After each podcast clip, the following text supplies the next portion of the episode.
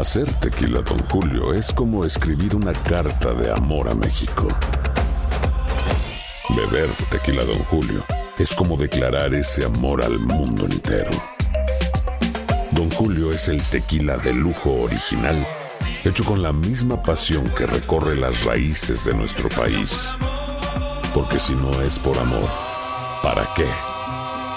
Consume responsablemente. Don Julio Tequila, 40% alcohol por volumen, 2020. Importado por Diageo Americas, New York, New York. Dicen que traigo la suerte a todo el que está a mi lado. Y esa es mi mala fortuna. Basada en el clásico de Juan Rulfo, llega Univisión, El Gallo de Oro. Supongamos que la caponera puede inclinar la suerte a quien ella quiera. ¿Estás tardando en conquistarla? Con Lucero, José Ron y Plutarco Asa. Este gallo está cambiando la vida. En una historia legendaria de amor y azar. No trates de cambiarme, no lo vas a lograr. El Gallo de Oro, gran estreno miércoles 8 de mayo a las 9 por Univisión. El podcast de Primer Impacto comienza ahora. Con lo último en noticias, películas, clima, curiosidades y mucho más. Infórmate de los principales hechos que son noticia en el podcast de Primer Impacto. Los huracanados vientos de Ian siguen avanzando rumbo norte con paso arrasador y el peligro sigue en pie.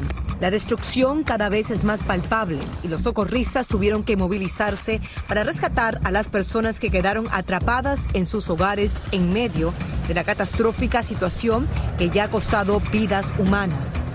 El desastre es de graves proporciones.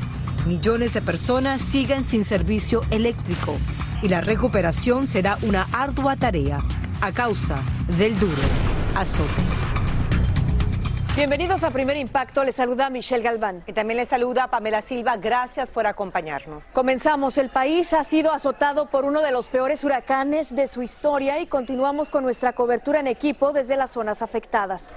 Comenzamos hoy con Ricardo Rambari, que está en Northport, en Florida, donde decenas de personas quedaron atrapadas en sus casas en medio de la aterradora inundación. Adelante, Ricardo, cuéntanos.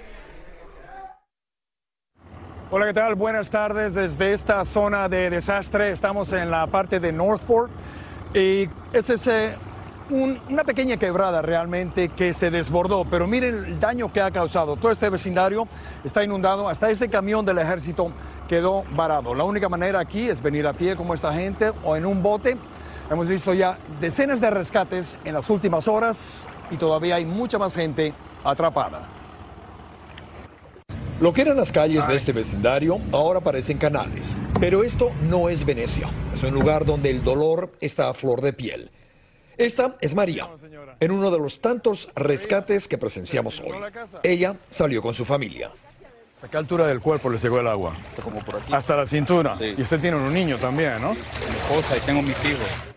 Más que las pérdidas materiales, a María le duele la parte humana, sobre todo la sensación de impotencia ante la sorpresiva inundación. Me duele también los vecinos. Sí. Tienen el agua hasta arriba y ellos no se quieren ir. Ellos no se van a despegar. No sé. ¿Se imaginaron ustedes en algún momento que esto les iba a pasar? papi. Jamás, jamás. Cuando compartí esos momentos difíciles con María, se me rompió el corazón. Casi siempre que veo niños sufriendo, me pasa lo mismo. Es tristeza.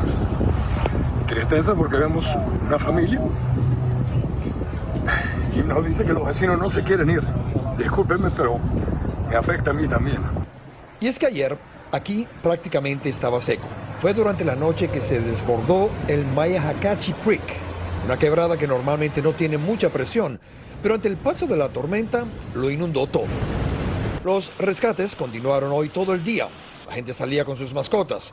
Conforme continuaban sacando a los damnificados, decidimos seguir a Miguel Ángel a su casa. Remamos por varias cuadras. En ese trayecto vimos innumerables vehículos de gente que trató de salir en ellos, pero no pudieron. Hay partes en que no teníamos que utilizar remos. El agua nos llevaba como si estuviéramos en un río. Finalmente llegamos a su casa. Fuimos a la parte posterior. O sea, estás a centímetros de que te entre el agua en casa. Ya nada más que esto no estaba así anoche. Su plan era quedarse aquí. Incluso consiguió algo de gasolina extra para el generador. Pero tiene miedo porque le han advertido que el nivel del agua seguirá subiendo. Es la primera vez que nos tocó pasar esto. Más que nada, espantada. Espantada. Sí, no pensaba jamás que esto le podía pasar. No, jamás. Eh, nos tocó vivirlo hace cinco años, pero no se puso así. Después de consultarlo con su familia y de evaluar la situación, deciden recoger lo más importante y salir. Y pues tratar de proteger un poquito y pues sacar la familia más indispensable porque pues no hay otra y lo que venga hay que enfrentarlo. Es la dura decisión que muchos tuvieron que tomar hoy para salvar sus vidas. Bueno, ya lo han visto, la zona de desastre. Ahí al fondo viene ya otro equipo de rescate con más personas que necesitaban salir de sus casas. Como les digo, aquí todavía hay muchas personas atrapadas y lo peor es que se teme que todo esto crezca aún más. Los vecinos están hablando de cinco pies más. Las secuelas de Ian no terminan. Regreso con ustedes. Desolador este panorama. Muchísimas gracias, Ricardo, por tu reporte. Devastador fue también el embate de Ian en las islas de Sanibel y Captiva, en la Florida. El huracán las azotó con tanta fuerza que derribó el puente que las unía a tierra firme, dejando incomunicados a los pobladores. Cuando llegaron los socorristas, el panorama era desolador. Veamos estas impactantes imágenes.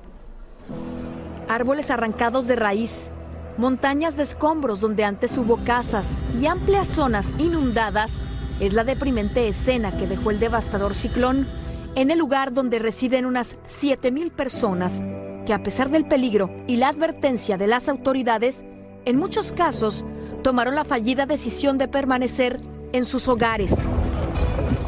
Hasta allí llegaron en helicóptero casi un centenar de socorristas, entre paramédicos, ingenieros y brigadas de rescate que fueron enviados por el Departamento de Bomberos del Condado Miami para colaborar con las tareas de salvamento y evaluación de los cuantiosos daños en ambas islas. También por vía aérea tuvieron que arribar los miembros de la Guardia Costera, que remolcaron por el aire a los residentes que quedaron atrapados en sus casas o los guiaron hasta las naves que los llevarían a tierra firme. El uso de tractores, vehículos anfibios y botes complementó la operación de rescate, porque cada minuto era crucial para salvar una vida en medio de esta catastrófica situación. Al menos dos residentes en Sanibel perdieron la vida y la ciudad quedó inhabitable. Para colmo de males, la economía local se verá impactada por los graves daños que dejó el huracán en la infraestructura turística, lo que hace más difícil la recuperación. Y Roger, detrás de toda esa destrucción hay caras humanas, testimonios desgarradores. No sé si puedas compartir alguno de esos testimonios, esas familias que has podido conocer en este momento tan difíciles para ellos. Ah, Sí, Pamela, hoy estábamos recorriendo varios vecindarios y me llamó la atención una familia mexicana, ella estaba con sus cuatro hijos, no había llegado acá, hoy llegó en la mañana y vio su casa que les tomó más de dos décadas de construir, todo había sido devastado, no le quedaba nada. Ella dice que bueno, que estaba agradecida porque todavía tenía vida, pero que este era su sueño, lo que había eh, básicamente podido tener con, con sus familias, con su esposo, con sus hijos y llegar hoy en la mañana y ver la destrucción total de algo con lo que ella soñaba para ella fue muy fuerte. Y esa es la historia que se repite aquí en Fort Myers. Hoy, un día después, las personas comienzan a llegar para ver qué hay. ¿Tienen casa? ¿No tienen casa? Para ver qué van a encontrar. Y, y no nada más que han perdido su patrimonio, lo vemos en tus imágenes, lo hemos visto en esta cobertura que hemos tenido contigo, Roger, desde Fort Myers, una de las peores zonas que quedó por el huracán y en una de las más devastadas. Han perdido también sus lugares de trabajo, sus líneas de comunicación, los puentes que los conectaban hacia otras islas. Pero también hemos visto la mano solidaria, sobre todo de los agentes de rescate, de los agentes de servicios de emergencia que se han dado cita hasta Fort Myers. Cuéntanos, ¿qué es lo que has podido ver en cuanto a ayuda para estos floridanos?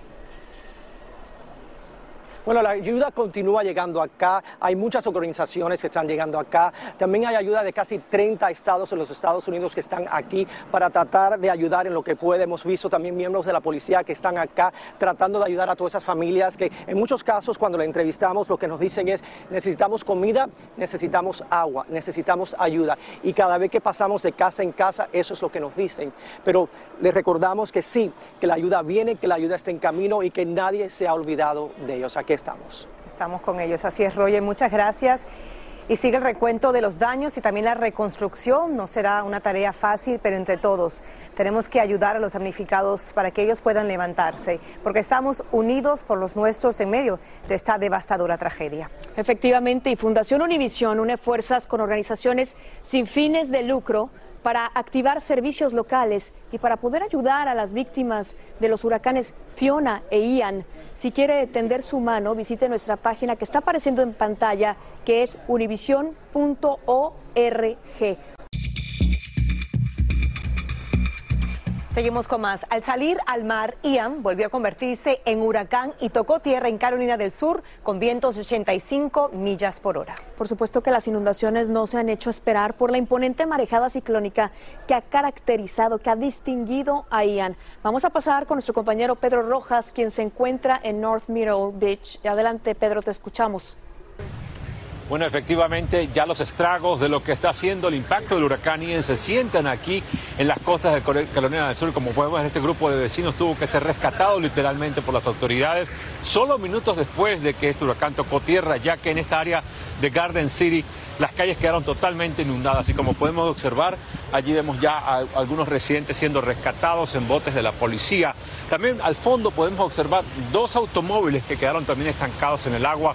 Todo esto ocurrió en cuestión de minutos cuando impactó fuertemente este huracán llegando a las costas de Carolina del Sur. Definitivamente los daños aquí van a ser bastante elevados debido a la gran inundación que se generó en esta zona. Muchos residentes están literalmente ahora sin casa debido al impacto de este huracán. Como vemos, la fuerza de la naturaleza continúa impactando y especialmente este huracán, en la segunda ocasión que toca tierra en Estados Unidos, también está generando daños. Regreso con ustedes. Estaremos muy al pendiente del impacto hacia el este del país. Muchísimas gracias, Pedro Rojas. Pero para saber más sobre la trayectoria de Ian, vamos de inmediato al centro de pronóstico con nuestro meteorólogo Eduardo Rodríguez. Don Eduardo, todo parece indicar que ese temible huracán sigue enfilando sus cañones rumbo norte. ¿Qué podemos esperar? Gracias Pamela, Michelle. Bueno, efectivamente va a continuar por lo menos con lluvia y un poco de viento en las próximas 36 horas. La buena noticia es que hasta ahora es vientos de 70 millas por hora y ha sido degradado a una especie de ciclón extratropical, ya no tiene las características que tenía, es extratropical y finalmente continuará su trayectoria hasta las montañas de West Virginia. Ahí Ahí termina, pero la lluvia no termina. Por lo menos estamos viendo lluvia intensa, abarca Carolina del Sur, Carolina del Norte, está llegando a Virginia, New Jersey, la capital del país, y esa lluvia que acá está bastante intensa puede acumular muchas más pulgadas, pero va a afectar también Pensilvania, New Jersey, Nueva York, y por cierto que va a llegar hasta Boston. Es decir, eh, la energía es suficiente, la humedad también y la actividad de lluvia va a continuar. Muchas gracias, Eduardo. Y la Guardia Costera encontró, cabe destacar, cadáveres flotando durante el operativo de rescate en Florida y se teme que a medida que logren adentrarse en las áreas más afectadas, aumente ese número de víctimas fatales. Pero también es muy importante tomar en cuenta lo que han recalcado las autoridades, porque toda medida preventiva es poca para proteger la vida. Hay que ser muy prudentes, usar el sentido común no enfrentarnos a condiciones potencialmente letales y cuando bajamos la guardia, pues es cuando suceden las desgracias. Así hay que tomar las, las, cosas muy en serio y tomar las precauciones necesarias. Bueno, pero tenemos más para usted aquí en Primer Impacto y es que el sonido de los cacerolazos vuelve a invadir las calles de Cuba, donde cientos de personas protestan por la falta de fluido eléctrico tras el paso de Ian. Las manifestaciones incluyen bloqueos de calles, coros para exigir el fin del interminable apagón y consignas contra el gobierno. Como hemos informado aquí en Primer Impacto, la generación de energía eléctrica en la isla cayó hasta el 0% tras el azote del huracán. Dicen que traigo la suerte a todo el que está a mi lado. Y esa es mi mala fortuna. Basada en el clásico de Juan Rulfo, llega Univisión, El Gallo de Oro. Supongamos que la caponera puede inclinar la suerte a quien ella quiera. ¿Estás tardando en conquistarla? Con Lucero, José Ron y Plutarco Asa. Este gallo me está cambiando la vida. En una historia legendaria de amor y azar. No trates de cambiarme, no lo vas a lograr. El Gallo de Oro, gran estreno miércoles 8 de mayo a las 9 por Univisión. Escucha los reportajes más relevantes del día en el podcast de Primer Impacto. Declaró ya la esposa del actor mexicano Pablo Lyle en el juicio que enfrenta en una corte en Miami por homicidio involuntario. Desde la silla de los testigos, ella aseguró bajo juramento que no están separados, como se había rumorado antes, y dijo que su esposo actuó en defensa de su familia cuando le propinó un puño en el rostro a un hombre que los enfrentó en medio de una disputa en la carretera. El juicio continuará la semana entrante.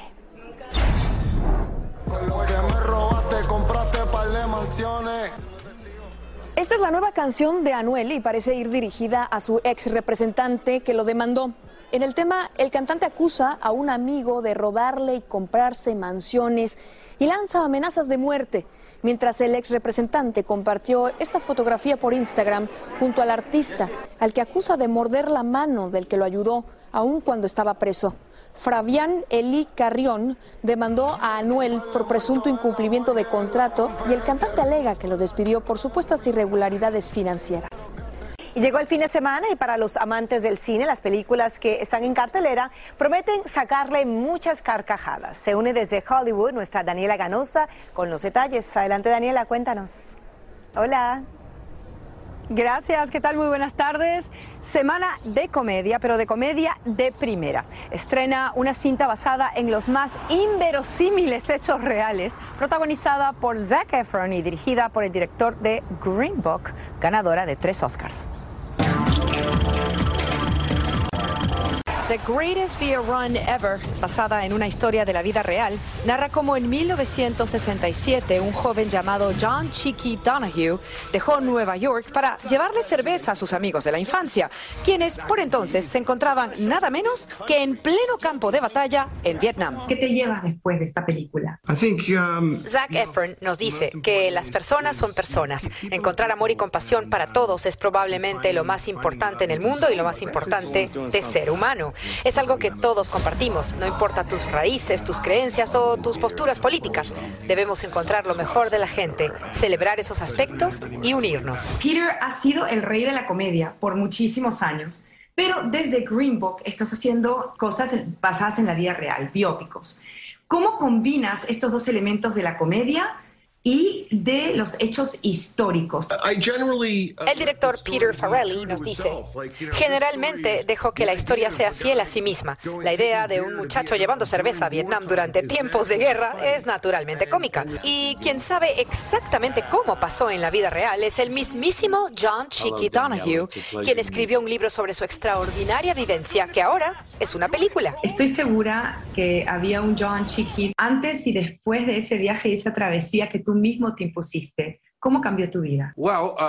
John Cheeky Donahue nos confiesa, antes me sentía furioso contra las protestas contra la guerra. Yo apoyaba la guerra y toda esa idea de la teoría de dominó y apoyaba a mi gobierno, pero cuando llegué allá y vi lo que vi, llegué a la conclusión de que era una guerra civil y estábamos imponiendo nuestra voluntad sobre esa gente. Era pura política, no era defender América.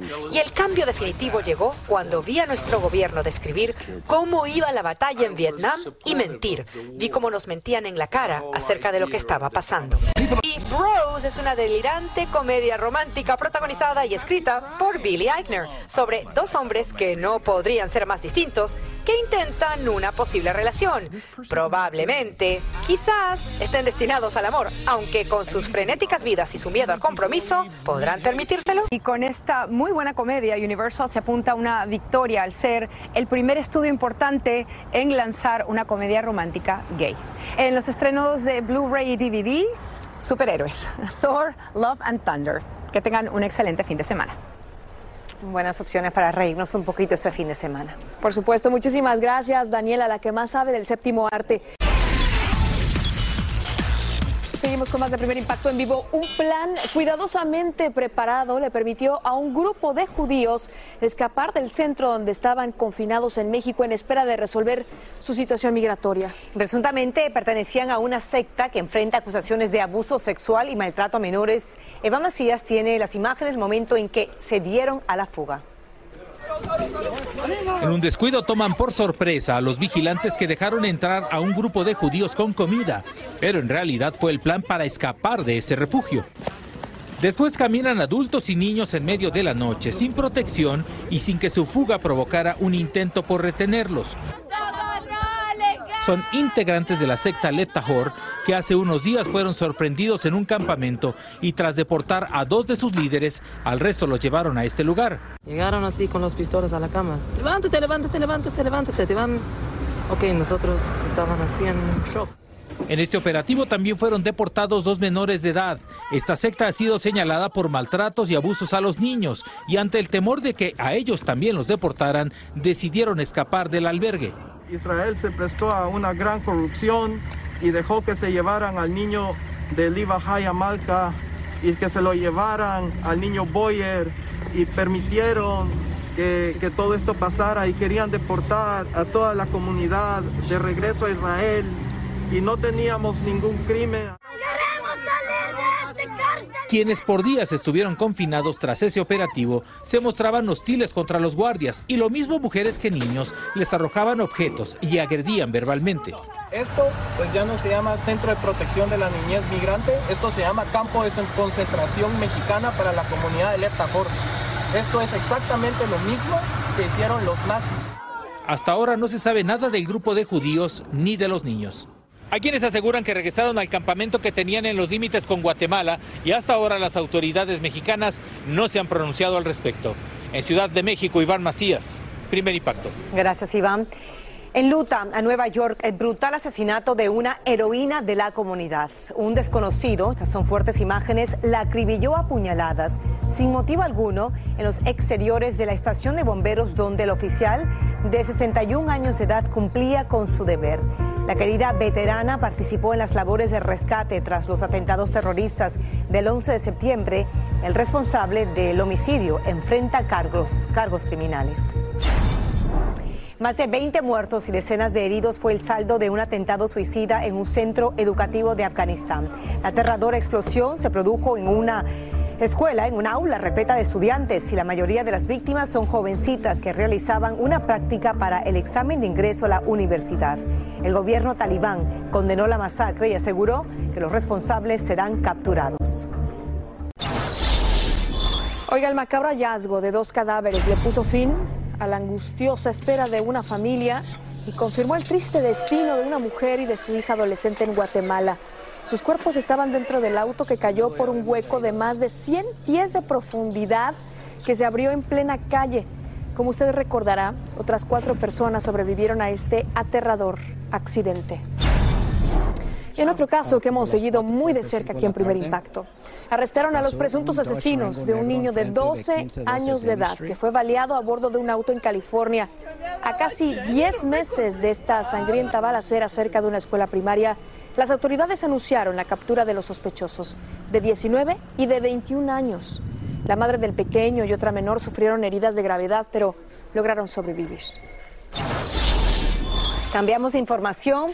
Un nuevo medicamento es un rayo de esperanza para los que sufren de la enfermedad de Lou Gehrig. La FDA aprobó el uso de Relivrio antes de lo previsto tras la presión de los médicos y miles de pacientes, ya que no hay otra opción para aliviar la parálisis que causa esta condición del sistema nervioso. El fármaco podría estar disponible en unos 30 días y se espera que las aseguradoras cubran el costo de 12 mil dólares al mes. Seguimos con más de Primer Impacto en Vivo. Tres hermanas biológicas que fueron separadas al nacer se unen a la ola de descontento de toda una comunidad que está en contra de las adopciones como una alternativa al aborto. La polémica está servida y mientras unos abogan por el derecho a la vida, otros quieren tener el derecho a elegir si traen o no un hijo al mundo. Xiomara González Gobea tiene las dos caras de una candente controversia. Melissa siempre sintió que no pertenecía a su entorno y aunque creció con una familia que le dio lo que muchos creemos que es suficiente, para ella no lo fue. Le faltó algo importante, la verdad. We gave birth in Colombia and brought you back. Sus padres le contaron que ellos la habían traído al mundo en Colombia y que enseguida la llevaron a Estados Unidos, donde residían. yeah, that was the story they told me. Eso le dijeron. A los 29 años le contaron que había sido adoptada en los 90 en Colombia, época turbulenta en ese país. Era la guerra contra el narcotráfico y su madre biológica, humilde y desamparada, ya tenía un hijo cuando se enteró que estaba embarazada de una niña. Si hubiese querido abortar, no podía. The cycle continued. Lo que se repitió tres veces y posteriormente tres hermanas fueron puestas en adopción. Para la mayoría de los hijos adoptados, los lazos con sus padres biológicos son fundamentales para un crecimiento emocional saludable.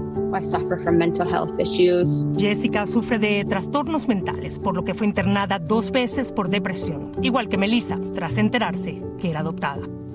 Se reporta que los menores adoptados son cuatro veces más propensos a pensar en el suicidio, a tener problemas mentales y a sufrir de depresión. Just struggle with their identity in general. Batallan con problemas de identidad, dice. Es por eso que muchos adoptados apoyan el aborto de ser necesario. I wish she could have had that. Sara preferiría que su madre, por sus circunstancias, hubiese tenido al menos la opción de no traerlas al mundo. I know what that means. Sabe lo que significa, aunque le duele decirlo, pero reconoce que su madre no tenía los recursos para protegerlas. Tras la anulación de la Corte Suprema Roe vs. Wade, que legalizó el aborto en Estados Unidos hace 50 años, muchos han mostrado su descontento con la decisión y con la consigna de nosotros adoptamos a tu bebé. Para algunos adoptados como Melissa, la sugerencia empeoró con el comentario de la jueza Amy Coney Barrett. Why don't the safe haven laws take care of that Que las problem? leyes de refugio seguro, llamados safe havens en inglés, deberían ser vistas como una alternativa al aborto. Sin embargo, estas hermanas se preguntan por qué, si es un refugio seguro, no se han adoptado los casi 122 mil niños y adolescentes elegibles para adopción fuera del casi medio millón de menores en foster care o cuidado temporal. 50 estados del país cuentan con leyes destinadas a proteger de cargos penales a las madres que entregan a sus hijos. El pastor Frank López es un líder de la comunidad cristiana en Miami, Florida. Lo mismo Dios te pone un bebé en tus manos que te lo pone en tu vientre. Decir la adopción es una opción, el aborto, ¿no fomentaría esto más el abandono, el dejar niños en estos safe havens? Hemos ministrado cientos de mujeres que están lidiando con esa decisión que un día tuvieron de terminar un embarazo. Paula es la hermana biológica menor de estas tres mujeres, con quien se reencontraron y vive en Colombia, con la madre de las cuatro.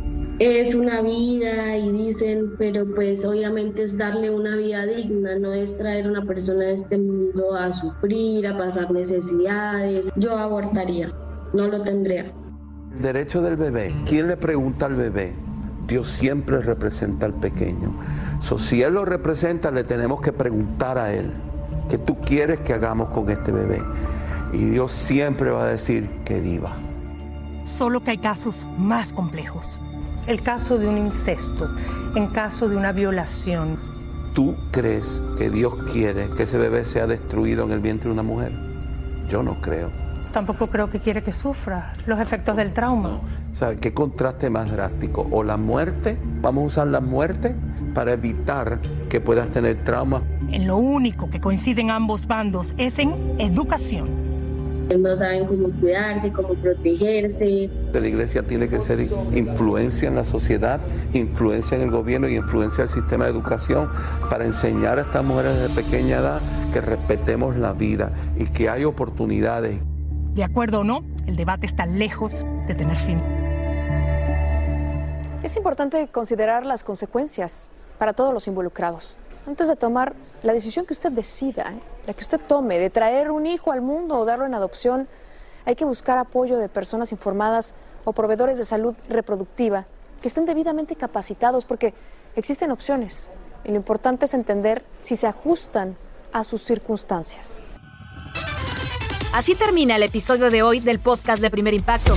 Encuentra episodios nuevos de lunes a viernes, primero en la aplicación de Euforia y en todas las plataformas de podcast.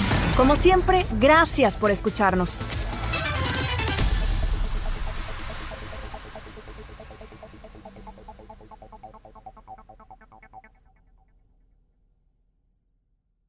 Boost Mobile tiene una gran oferta para que aproveches tu reembolso de impuestos al máximo y te mantengas conectado. Al cambiarte a Boost, recibe un 50% de descuento en tu primer mes de datos ilimitados. O, con un plan ilimitado de 40 dólares, llévate un Samsung Galaxy A15 5G por $39.99. Obtén los mejores teléfonos en las redes 5G más grandes del país. Con Boost Mobile, cambiarse es fácil. Solo visita boostmobile.com. Boost Mobile, sin miedo al éxito. Para clientes nuevos y solamente en línea, requiere AroPay. 50% de descuento en el primer mes requiere un plan de 25 dólares al mes. Aplican otras restricciones. Visita boostmobile.com para detalles. Dicen que traigo la suerte a todo el que está a mi lado.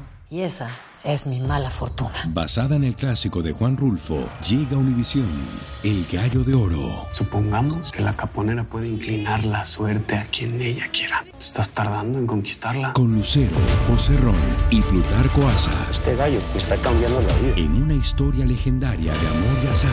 No trates de cambiarme, no lo vas a lograr. El Gallo de Oro, gran estreno miércoles 8 de mayo a las 9 por Univisión.